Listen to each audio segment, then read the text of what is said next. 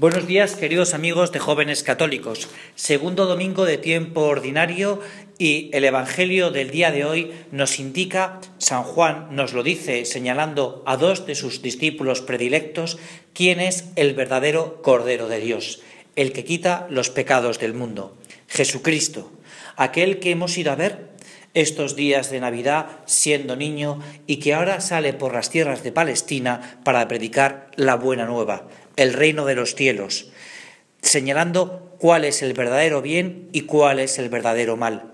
Nosotros no podemos confundir el camino.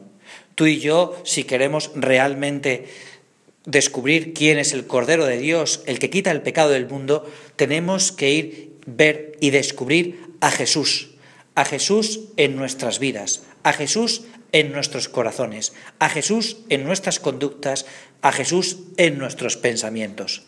Ahí quería pararme yo en este día de hoy. Ese Jesús si está en mis pensamientos, en mis deseos, en mis intenciones. Cuando yo voy a hacer algo, cuando tengo una idea, cuando tengo un deseo, la comparto con Jesús. O Jesús es un personaje que no cuenta a la hora de elegir una postura, una conducta, una pauta de cómo yo quiero comportarme. Por eso es muy bueno que nos paremos de vez en cuando a lo largo del día. Había un santo del siglo pasado, pero que es muy actual, que decía siempre que había que hacer un parón, por ejemplo, al mediodía para ver cómo van nuestros puntos de lucha. Un pequeño examen.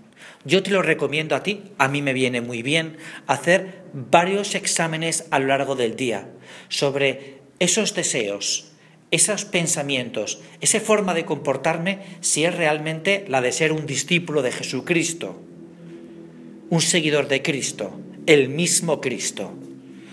Párate, párate y mira el día de hoy, de este domingo segundo del tiempo ordinario.